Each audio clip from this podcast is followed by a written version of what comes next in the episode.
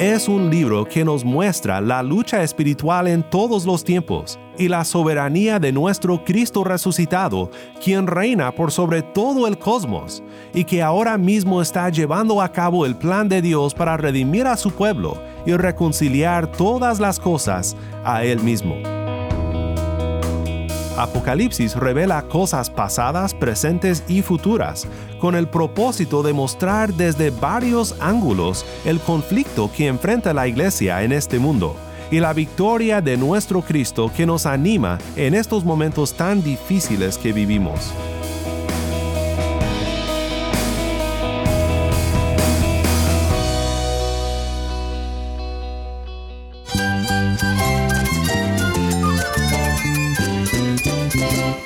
Cristo es la esperanza. Cristo es mi Señor y mi Salvador.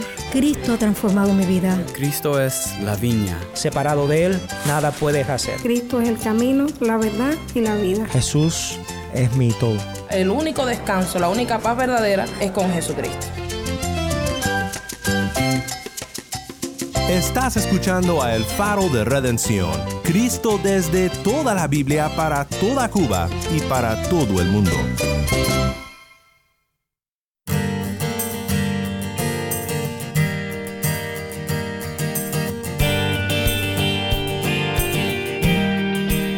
Hola, soy el pastor Daniel Warren. Gracias por acompañarme aquí en El Faro.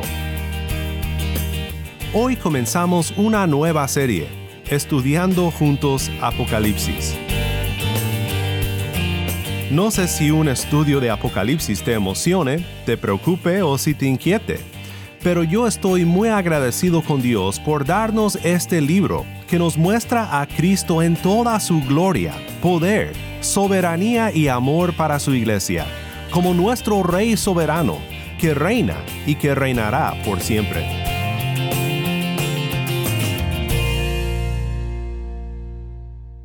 Si tienes una Biblia, busca Apocalipsis 1, 1 al 3 y quédate conmigo para ver a Cristo en su palabra.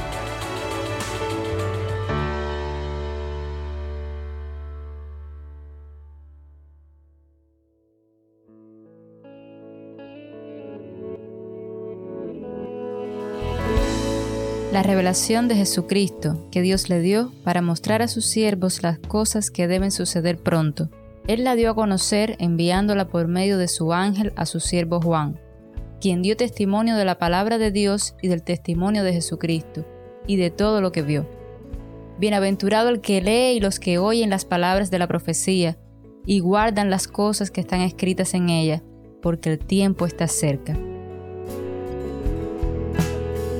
Quizás no haya libro más discutido, malentendido, debatido y evadido que el libro de Apocalipsis. A veces no parece nada claro, ni siquiera el nombre del libro o de la carta aclara mucho. Apocalipsis es una palabra griega que significa revelación, o más bien desvelación, el acto de remover un velo y descubrir lo que está escondido tras ello. En Apocalipsis tenemos la desvelación de Jesucristo y su obra en el mundo como el Cordero inmolado y coronado como Rey de Reyes y Señor de Señores. Espero que este episodio no sea una sobredosis de información, pero hay muchos asuntos a tratar cuando comienzas un estudio de Apocalipsis. Al comenzar un estudio de Apocalipsis, pienso que siempre hay que hacer algunas aclaraciones. Primero, algo que debe de quedar claro, pero que no siempre lo es, es que si un hermano en Cristo no tiene un mismo sentir contigo respecto a la interpretación de Apocalipsis, éste sigue siendo tu hermano. Hay personas que aman tanto su interpretación de Apocalipsis que les falta amor para quienes lo ven diferente que ellos. Esto no debe de ser así.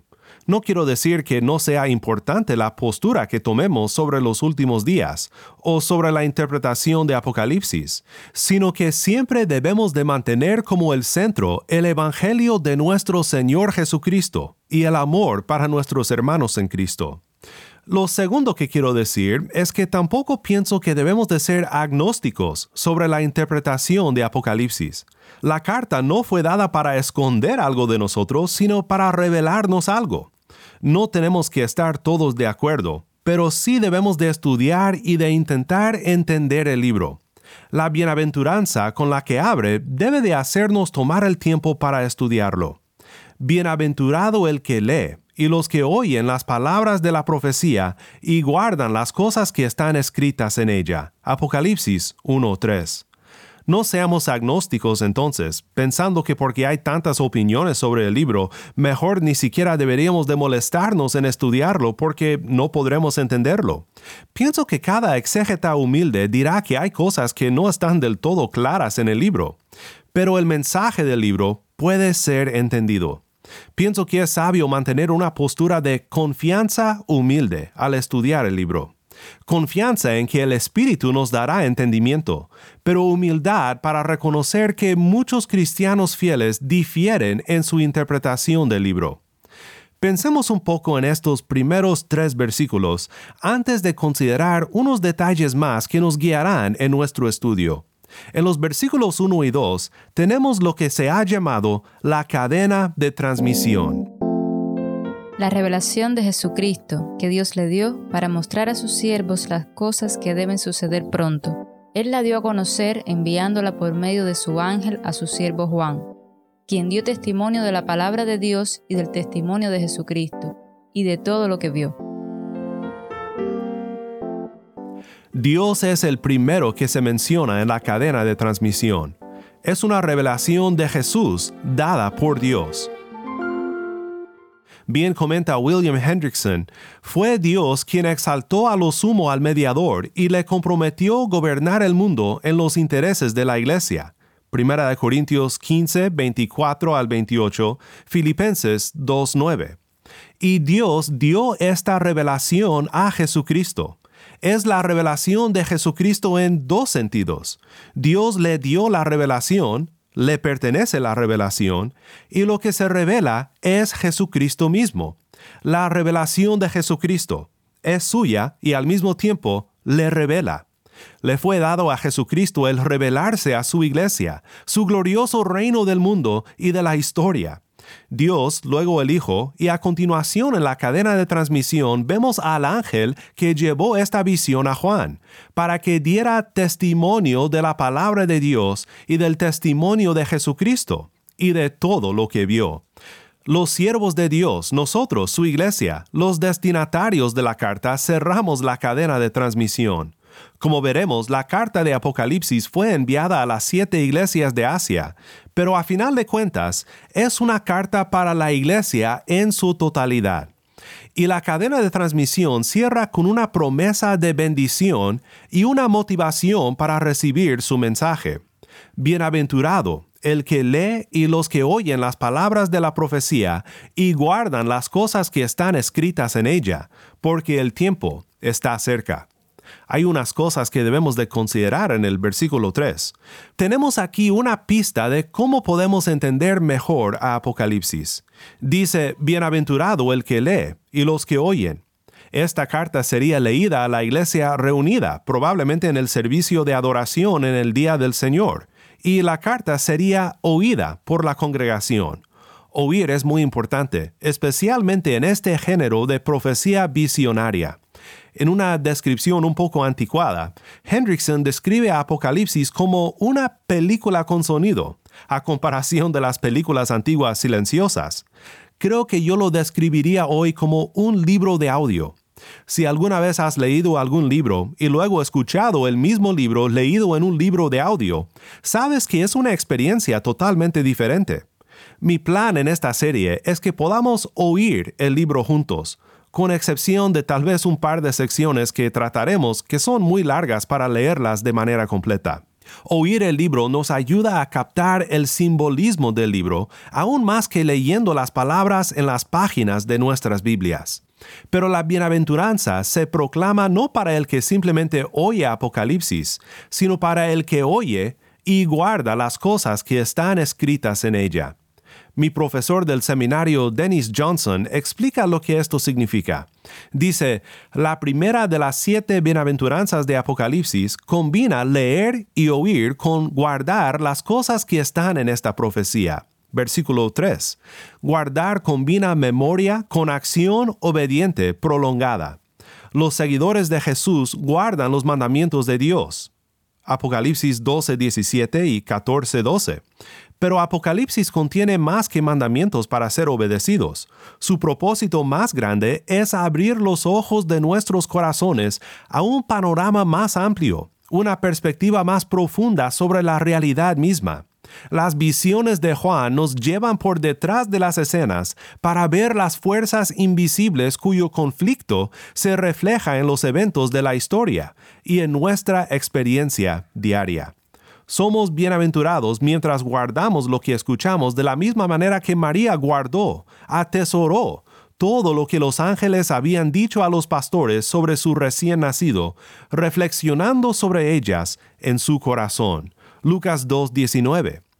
Johnson concluye y dice, recuerda, refleja, deja que Apocalipsis reconfigure tus horizontes y reordene tus afectos. La motivación para oír y guardar las cosas que están en esta profecía viene al final del versículo 3, porque el tiempo está cerca. Recordemos que en el versículo 1 la carta abrió diciendo, la revelación de Jesucristo que Dios le dio para mostrar a sus siervos las cosas que deben suceder pronto. Algunos suponen que referencias al tiempo como estas, así como similaridades con el género de Apocalipsis y las profecías visionarias del Antiguo Testamento, como también los detalles específicos en el libro, deben de hacernos llegar a la conclusión de que la gran parte del libro ha sido cumplida ya en el pasado. Esta es la escuela interpretativa que se conoce como preterismo.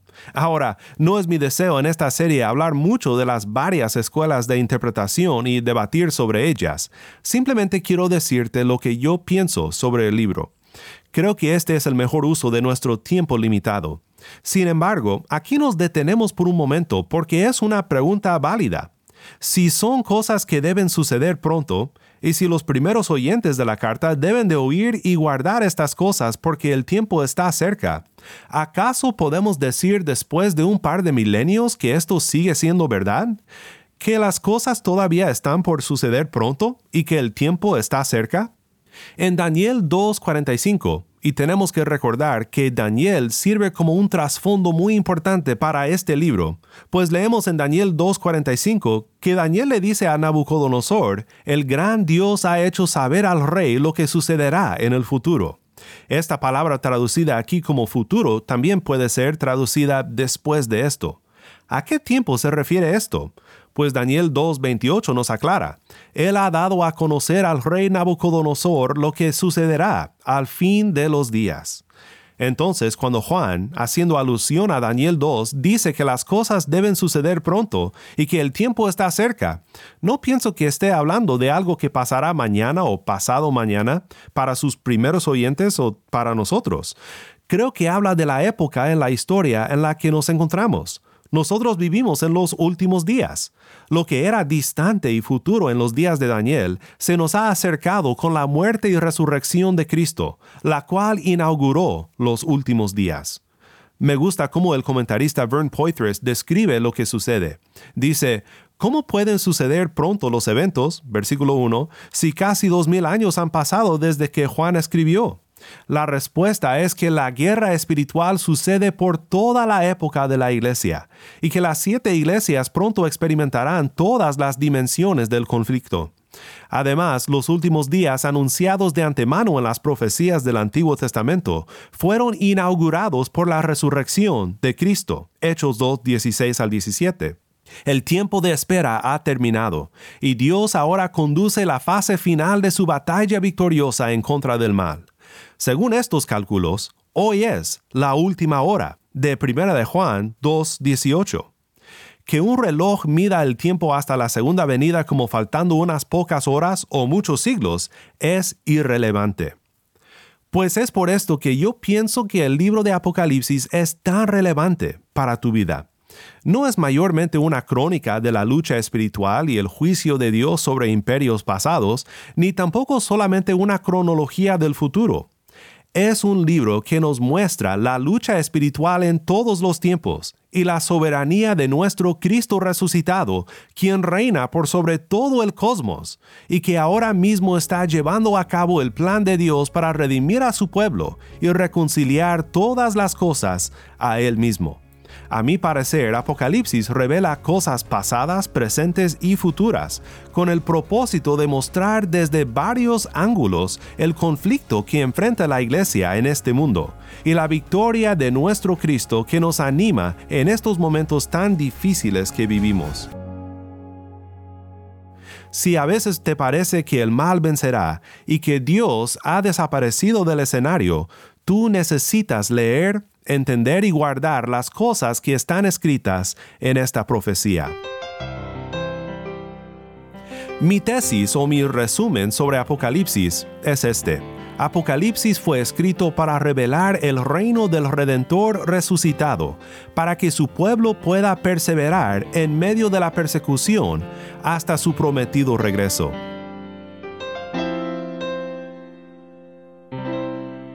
Lo repito, Apocalipsis fue escrito para revelar el reino del Redentor resucitado, para que su pueblo pueda perseverar en medio de la persecución hasta su regreso prometido.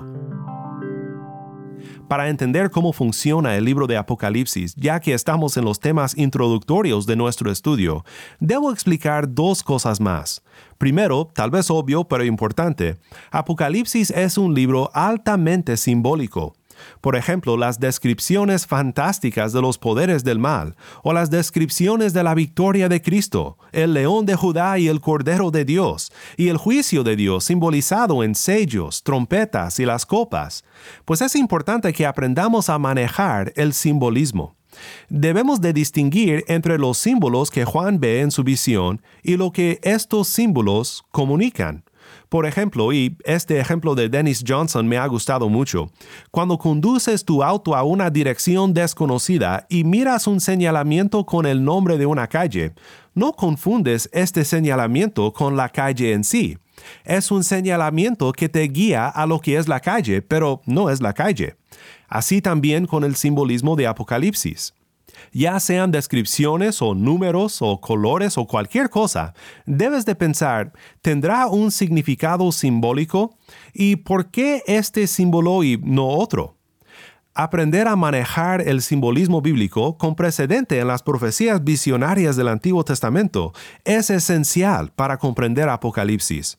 Otro concepto o recurso literario que no podemos ignorar en Apocalipsis es el recurso literario de recapitulación. Será mi argumento al explicar la visión de Juan que varias secciones del libro no son cronológicas, sino un duplicado del mismo material desde diversas perspectivas o desde diferentes puntos de vista.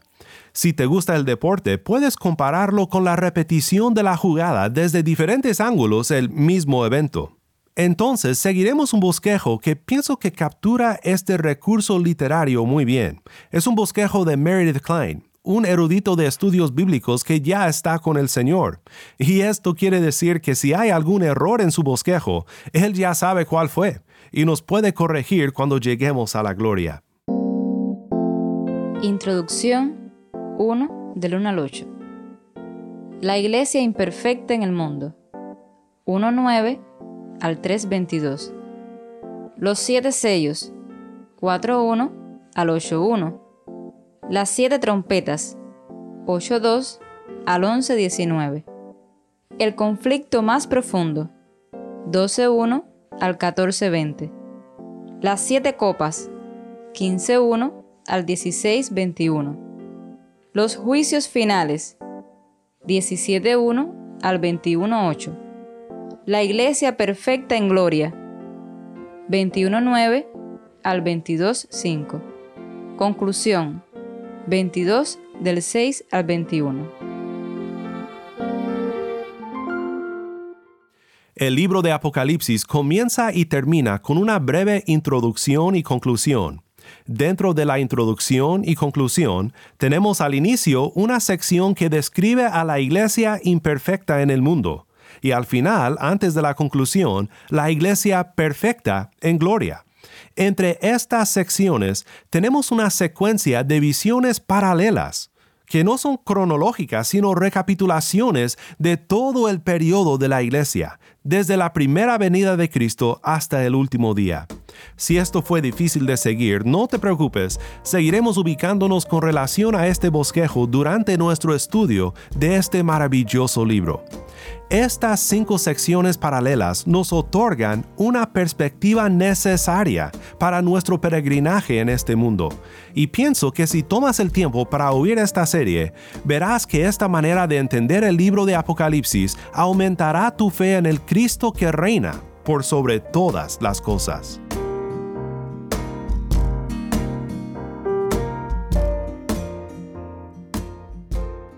Oremos juntos para terminar.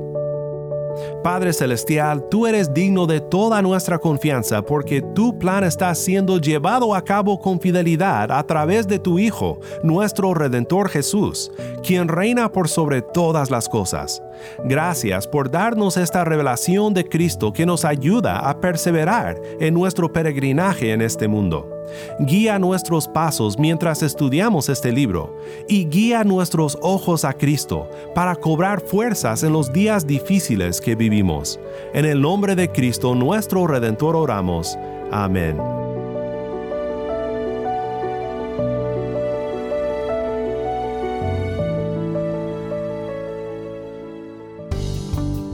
El Faro de Redención como programa radial fue ideado para Cuba, pero ha crecido a un nivel global y si estás en sintonía fuera de Cuba, te agradezco por pasar estos tiempos con nosotros estudiando temas que nos fortalecen en nuestra fe y en nuestro caminar cristiano. No olvides que también nos puedes seguir en las redes sociales, en Facebook, Instagram y Twitter. Solo busca el Faro de Redención. Allí encontrarás más contenido durante la semana para animarte en tu fe y para mantenerte informado sobre el ministerio del Faro. Para más información sobre este ministerio y sobre cómo tú puedes formar parte de nuestra misión, visita nuestra página web elfaroderedención.org. elfaroderedención.org.